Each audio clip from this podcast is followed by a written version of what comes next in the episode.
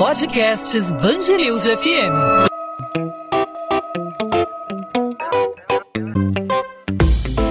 Dois às 20, com Maurício Bastos e Luana Bernardes. Em meio ao isolamento social provocado pela pandemia do coronavírus, o número de casos de arboviroses sofreu uma queda de 99%. As arboviroses, né, Maurício, englobam doenças como zika, dengue, chikungunya, doenças bem conhecidas pela população aqui do Rio de Janeiro. Verdade. E para exemplificar essa redução, entre os meses de março e de junho do ano passado, a cidade do Rio de Janeiro teve 30.651 casos de chikungunya. Nesse ano foram só 224 pessoas diagnosticadas com a doença, um abismo praticamente entre 2019 e 2020. E a diferença desse ano para o ano passado, né, foi o isolamento social. Como esse isolamento contribuiu para esses resultados? Hoje nós vamos conversar com a superintendente de Vigilância em Saúde da Prefeitura do Rio, Nádia Greff. Nádia, seja bem-vinda ao podcast 2 às 20, tudo bem? Olá, tudo bem? Obrigada pelo convite. Nádia, como o isolamento social é, provocou aí a redução desses números, dessas doenças, as pessoas ficaram mais em casa, né, sem se locomover muito.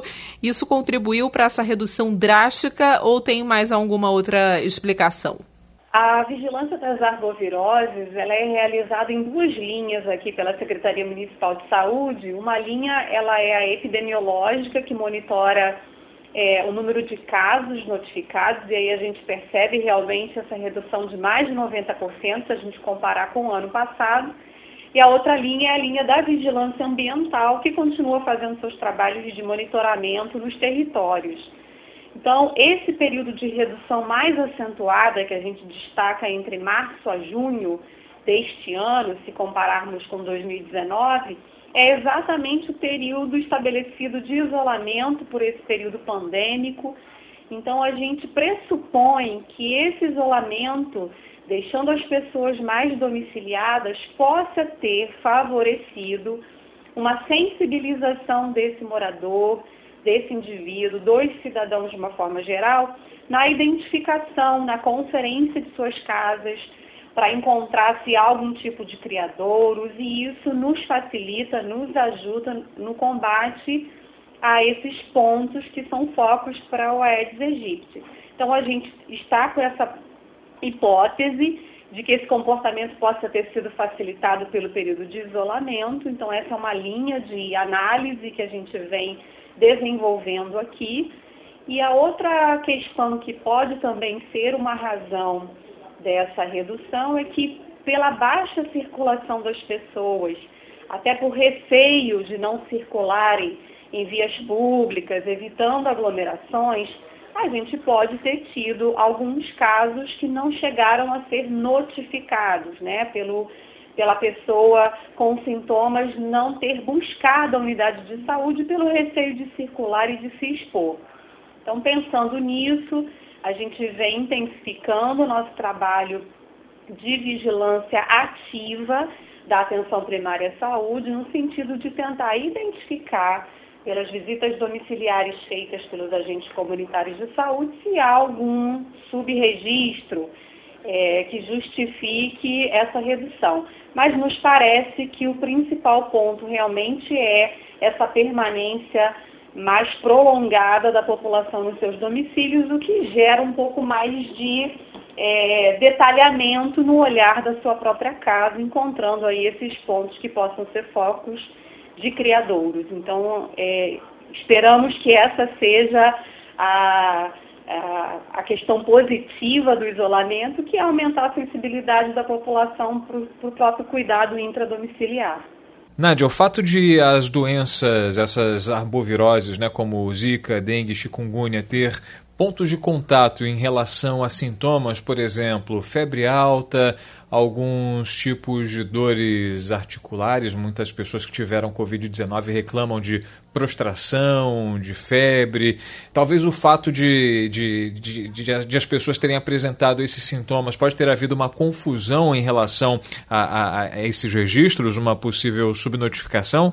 Eu não acredito nessa linha, porque apesar de alguns sintomas eles terem similaridade, os quadros são muito diferentes. Né? O coronavírus ele é uma síndrome respiratória que cursa predominantemente com sinais de é, sinais e sintomas respiratórios, principalmente febre, tosse, coriza, congestão, podendo haver em alguns raros casos dor muscular, podendo haver alguma outra variação de sintomatologia, mas predominantemente a gente cursa com esse é, quadro de é, acometimento respiratório. Já as arboviroses, elas têm, apesar da, da coincidência do, do sintoma febre, elas cursam com uma dor articular muito característica, dor é, no corpo, que é a mialgia, também muito característica, e muitas vezes acompanhada de um rush cutâneo, um exantema, que a gente não encontra nos casos de, de coronavírus de uma forma predominante. E aí cabe a importância da investigação epidemiológica quando a gente tem a suspeição de um quadro de arbovirose, na investigação clínica, no detalhamento da sintomatologia, mas principalmente na investigação laboratorial. Então, é preciso coleta de amostra para detecção do vírus da dengue, zika, chikungunya, que é a forma que a gente vai encontrar de confirmação do caso por via laboratorial. Da mesma forma que acontece com o coronavírus, que precisa de amostra é, de vias aéreas superiores para uma confirmação. Então, a suspeição ela pode até iniciar com alguma dúvida clínica, mas o procedimento seguinte, que é a investigação epidemiológica e laboratorial, é que vão dar para a gente é, o desfecho do caso e o encerramento, se trata-se ou não de, de uma arbovirose. Nós estamos conversando com a superintendente de vigilância em saúde da Prefeitura do Rio, Nádia Greff. Nádia, é, queria que você falasse sobre a previsão, por exemplo, para o ano que vem, para a chegada do verão. É, como que a prefeitura vai fazer para manter aí esses índices de casos de arboviroses baixos, né? É, levando em consideração que ano que vem, espero eu, que não tenhamos aí um isolamento social, que a situação é, da pandemia do coronavírus tenha melhorado e que o isolamento social não seja mais necessário como é hoje. Como que a prefeitura vai fazer no próximo ano para para controlar aí a, a disseminação das arboviroses, levando em consideração que hoje uma parte muito pequena da população foi contaminada por esse tipo de doença?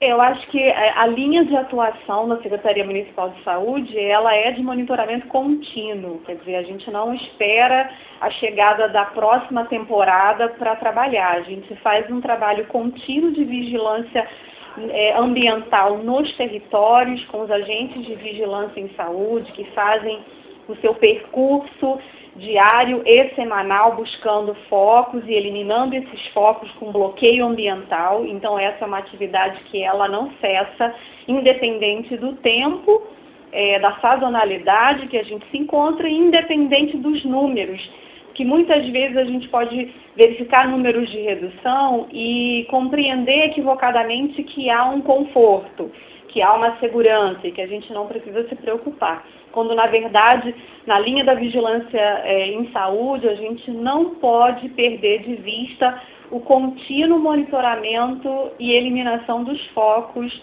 do mosquito Aedes aegypti. Então, a gente mantém toda a linha de trabalho, independente dos números serem mais positivos até este momento e lembrar sempre a população da participação que esse cidadão tem é, nos cuidados intradomiciliares, porque 90% dos criadores do mosquito Aedes aegypti estão dentro do domicílio.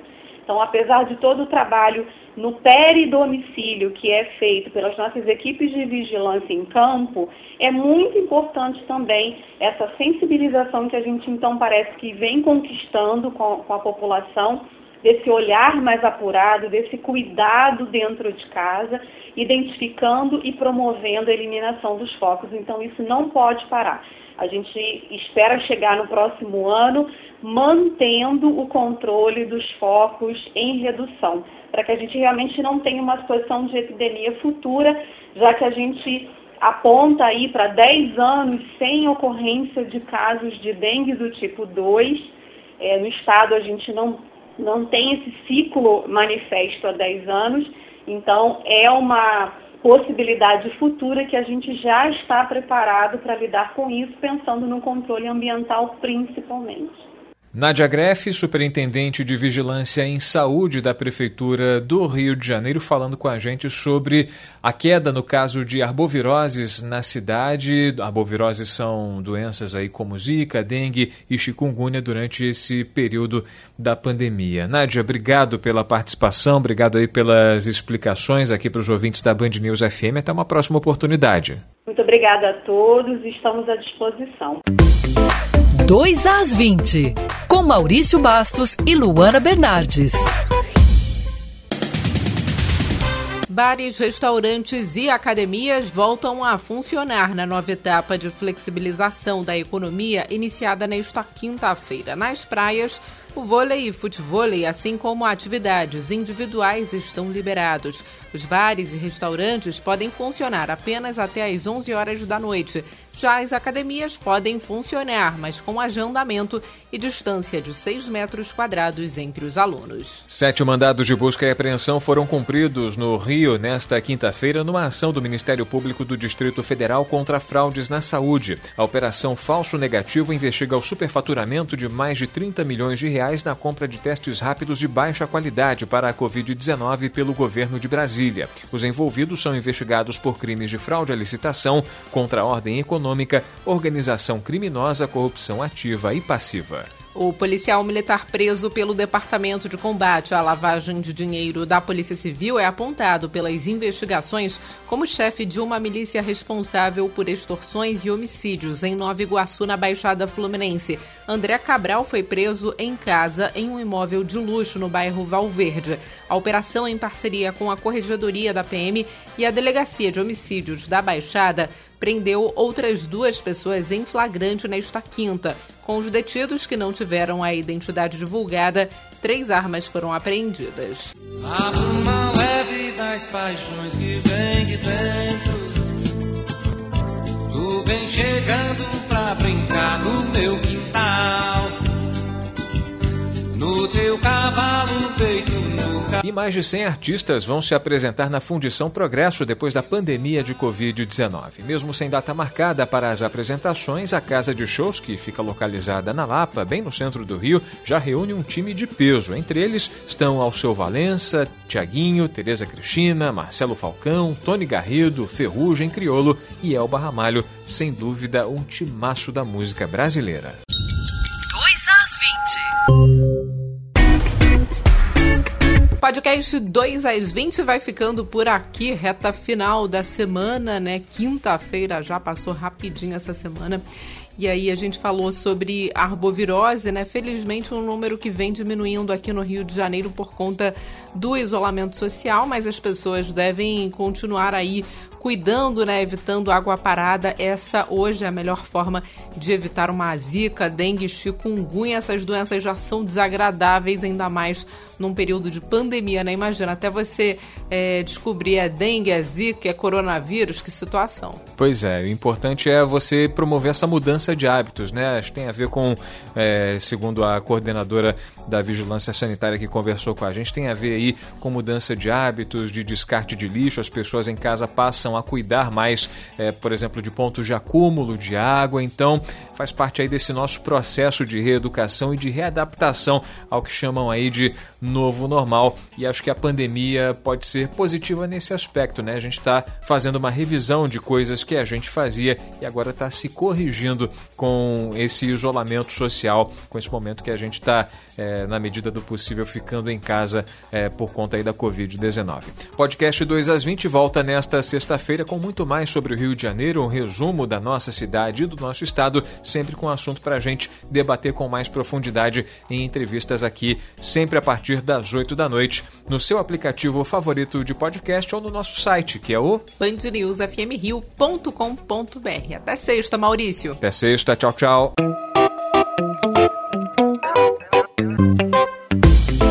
Dois às 20, com Maurício Bastos e Luana Bernardes.